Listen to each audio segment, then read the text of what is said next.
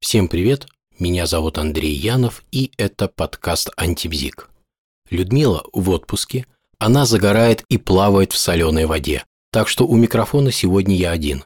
И в прошлый раз мы с Людмилой говорили об уловках в споре, и при этом мы затронули всего несколько самых простейших уловок. И пообещали самое интересное и полезное рассказать потом.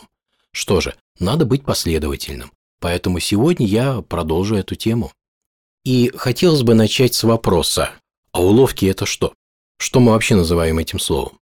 Уловки – это некорректные приемы, с помощью которых можно усилить свою позицию или ослабить позицию оппонента. Необходимо отметить, что подавляющее большинство людей, если не сказать все, прибегают к различным софизмам и уловкам. В научной аргументации это, конечно, недопустимо, а вот в бизнесе, в бизнесе возможно все. Так или иначе, принимая во внимание повсеместное использование уловок, необходимо их знать, понимать, как они работают и уметь от них защищаться. Все уловки принято делить на логические и психологические. Логические уловки – это умышленное нарушение законов логики. Логические уловки, или, как их еще называют, софизмы, это рассуждения, формально кажущиеся верными, но ложные по своему существу. И о них я сейчас говорить не буду. Почему? Во-первых, это тема для очень узкого круга людей. Во-вторых, про логические уловки написано тонна книг уже, и я ничего нового сказать не смогу. А вот найти что-то про психологические уловки значительно сложнее, и о них-то сегодня и пойдет речь. А что мы называем психологическими уловками? Это некорректные приемы воздействия на оппонента, использующие особенности его психики. Они направлены на дестабилизацию эмоционального равновесия и нарушение хода мышления, что в конечном итоге заставляет ну, вашего оппонента допускать ошибки.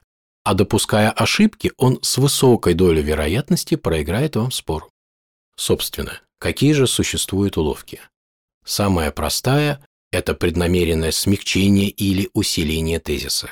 Например, имеем тезис. Психолог-консультант может иметь ту же проблему, что и его клиент.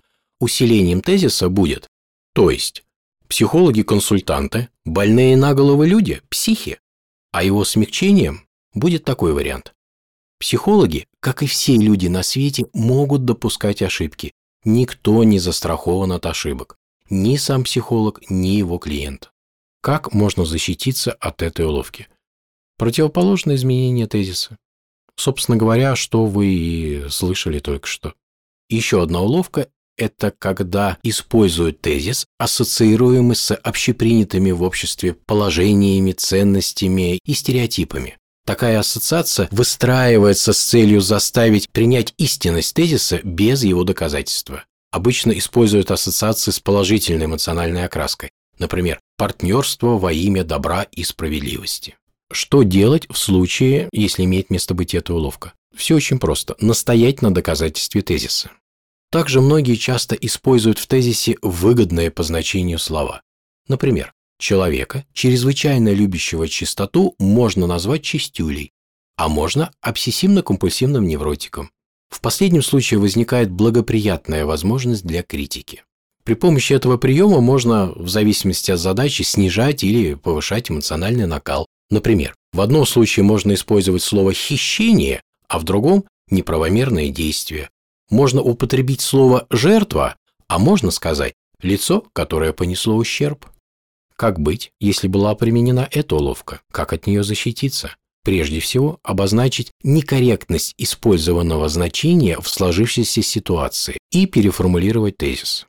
Еще одна уловка заключается в регулярном уточнении и прояснении понятий. Вот представьте, ваш оппонент может начать задавать вам массу уточняющих вопросов. Дело это не для того, чтобы уточнить какие-то неясные детали, а для испытания вашего терпения. И если терпения у вас не хватит, и вы начнете проявлять э, нервозность, оппонент тут же обратит на это внимание и свяжет эту нервозность с неустойчивостью вашей позиции в споре. Если вы внушаемый, вы можете начать испытывать внутренние сомнения, что неминуемо отразится на самом процессе. При этом аудитория, если она присутствует, может сделать вывод о шаткости вашей позиции. Не меньше, кстати, изматывает и регулярное прояснение понятий. А что вы называете этим словом? А что это за термин? А как вы представляете вот это вот себе понятие? А дайте ему, пожалуйста, определение. К тому же ваш оппонент может начать цепляться к этим определениям, тем самым уводя, кстати, фокус внимания от обоснования тезиса. Как быть, что делать при этой уловке? Нужно обратить действие оппонента против него, указав на его некомпетентность или слабость ума. Сюда же можно отнести и уловки, связанные с постоянными попытками перебить, совершением различных отвлекающих действий, оскорблениями, заведомо ложными обвинениями и иными подобными действиями. Суть всего этого заключается в попытке тем или иным способом затруднить изложение вашей позиции и эмоционально вас дестабилизировать, и если повезет, то и нарушить ход вашего мышления. А затем выстроить ассоциативную связь между вашими эмоциональными реакциями и, например, вашим непрофессионализмом, некомпетентностью или, скажем, неграмотностью. Следующая уловка – приклеивание ярлыков. При использовании данной уловки ярлыки можно приклеивать как к аргументам оппонента, так и к его личности. Цель – создать устойчивую негативную ассоциацию. Например, вы говорите об откровенно слабом решении данной задачи, или ваш аргумент иллюзорен, и это неудивительно, ведь вы и сами пребываете в иллюзиях. Как защититься от этой уловки? Очень просто. Необходимо обозначить цель действий оппонента и связать ее с слабостью его позиции. Его действие обозначить как попытку избежать поражения. Еще один прием – вопрос на вопрос. Суть данной уловки в том, чтобы уйти от ответа и занять более выгодную активную позицию. Наверняка всем хорошо знакомый пример. Что вы думаете по данному вопросу? А вы что думаете? Что делать, если эту уловку применяют против вас? Обозначить нежелание вашего оппонента отвечать на заданный вами вопрос как отсутствие у него устраивающего ответа. То есть можно сказать, тот факт, что я не услышал ответ на заданный мною вопрос, говорит о том, что у вас либо этого ответа нет, либо тот ответ, который есть, вас не устраивает. Можно также дать нейтрализующий ответ. Например, Ваш вопрос я с удовольствием рассмотрю позже. А сейчас давайте вернемся к главному. Так какой же ответ на мной поставленный вопрос? Следующая уловка – выдвижение жертвенного аргумента. Если вы допустили ошибку, вы можете попытаться исправить ситуацию, акцентрировав внимание оппонента на наиболее слабом аргументе. Акцентрирование внимания достигается за счет более развернутой речи, усиления эмоциональности, изменения темпа или тональности речи, а также демонстрации неуверенности посредством своего голоса, мимики, позы. При этом наиболее слабый аргумент, который преднамеренно подставляется под критику, должен непременно идти в цепочке аргументации перед более сильными аргументами. Таким образом, при успешном использовании этой уловки вся контраргументация обрушится на жертвенный аргумент и тем самым сохранит от удара остальные аргументы. Единственное, необходимо заметить, что данная уловка рассчитана на недостаточную сосредоточенность и невнимательность другой стороны. Что делать, если эту уловку применили против вас? Элементарно необходимо ее игнорировать. Следующее. Многими любимая уловка Делание из мухи слона. Суть данной уловки заключается в выборе определенного звена в аргументации оппонента и в дальнейшей постоянной фокусировке внимания на этом звене. При этом происходит э, значительное привлечение фактов и раздутие ситуации в целом. Так нечто малое может быть представлено как великое, незначительный минус как трагедия, малозначительный промах как полное поражение. Например, вам не нравятся мои слова? Да вы вообще меня ненавидите. Все, что я говорю, вы воспринимаете в штыки. Как вы живете с таким отношением к людям? Как защититься от этой уловки? Просто игнорировать. Это самая лучшая тактика. Следующая уловка называется наводнение. Смысл данной уловки заключается в том, что сначала тем или иным способом оппонента не дают сказать буквально ни слова, а затем заявляют, что он ничего не смог сказать в защиту своей позиции. Просто элементарно. Если данную уловку применили против вас, то необходимо вскрыть истинные мотивы оппонента или ее игнорировать. Можно также продолжать последовательно обосновывать свою позицию. Вот три этих действия будут самыми лучшими вариантами при применении этой уловки против вас. Еще одна многими любимая и часто используемая уловка – доведение до абсурда. Суть уловки – высмеять или представить в нелогичном виде аргументацию оппонента. Например, вы утверждаете, что мы ведем агрессивную пропаганду в средствах массовой информации. Но так давайте вообще запретим освещение данных вопросов на радио и телевидении.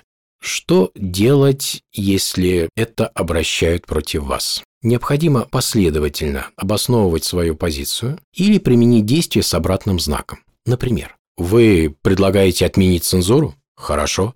Пусть теперь все ругаются в эфире матом. А вы предлагаете усилить цензуру и оставить в эфире только музыкальные программы? Для дестабилизации оппонента в эмоциональном плане можно использовать иронию. Например, ваше доказательство было бы образцовым в эпоху палеолита. Как быть, если иронию обратили против вас? Все очень просто. Необходимо игнорировать или вскрыть истинные мотивы вашего оппонента, и связать их со слабостью его позиции. А еще можно начать выявлять скрытые тайные мотивы. Цель этой уловки – опровергнуть тезис через разоблачение вашего оппонента или сместить фокус внимания с опровержения тезиса на как бы истинные мотивы его поведения, скажем так. Иными словами, показать тайный и, желательно, общественно неприемлемый умысел, заставляющий вашего оппонента доказывать именно тот тезис, который он доказывает. Как защититься от этой уловки? Обозначить отсутствие связи между действиями оппонента с обсуждаемым вопросом. Еще одна уловка – «Вы меня не убедили». Суть этой уловки в подмене опровержения тезиса вердиктом «Вы меня не убедили». Здесь надо отметить, что данная уловка в основном действует на тех, кто зависим от мнения окружающих или имеет внутренние сомнения относительно собственной позиции. Что делать, если вы что-то очень долго доказывали, обосновывали и в итоге услышали «вы меня не убедили»? Лучше всего в данном случае требовать опровержения вашей позиции, а в случае отказа просто необходимо обозначить неспособность оппонента ее опровергнуть. Следующая уловка Двойные стандарты. Эта уловка также знакома многим. Суть уловки в признании одного и того же аргумента как истинным, так и ложным, в зависимости от ситуации. Иными словами, когда выгодно, аргумент становится истинным, когда невыгодно, тот же аргумент становится ложным и неприемлемым. Например, когда выгодно работать на публику, оппонент может выступать яростным противником использования офшоров, говоря, ну, например, об уходе от налогообложения. Но когда дело касается его лично, он может быть сторонником наличия бизнеса в офшорных зонах, оправдывая это экономической целесообразностью. Что делать, если данная уловка была применена против вас? Нужно выявить противоречие. Это самое лучшее средство борьбы с данной уловкой.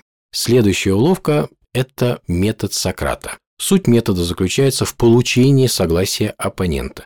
Достигается это за счет того, что сначала задаются два вопроса, на которые заведомо известен утвердительный ответ.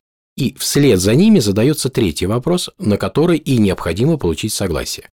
Дав первые два утвердительных ответа, оппонент с высокой долей вероятности по инерции даст утвердительный ответ и на третий вопрос. При этом не обязательно добиваться его согласия вслух. Вполне достаточно внутреннего согласия. Например, вы считаете себя умным человеком? Вы являетесь опытным экспертом? Вы признаете верность предлагаемого решения? И последняя в списке уловка – это повторение. Уловка строится на постоянном повторении одного и того же вопроса или утверждения. Методичное и регулярное повторение с твердой и уверенной интонацией способно склонить некоторых оппонентов в сторону принятия истинности повторяемого утверждения. Единственное, конечно же, надо заметить, что данный способ все же рассчитан на людей, имеющих ярко выраженную слабую внутреннюю позицию или на людей с высокой степенью зависимости от мнения окружающих. Пример. Между прочим, наш план действительно является верным. Или мы должны начать действовать прямо сейчас. Промедление подобно смерти. И примеры повторения вопроса, скажем, могут быть такие. Вы же согласны с моими доводами? Вы точно эксперт в данной области? Как быть, если эта уловка применяется против вас? Можно просто игнорировать.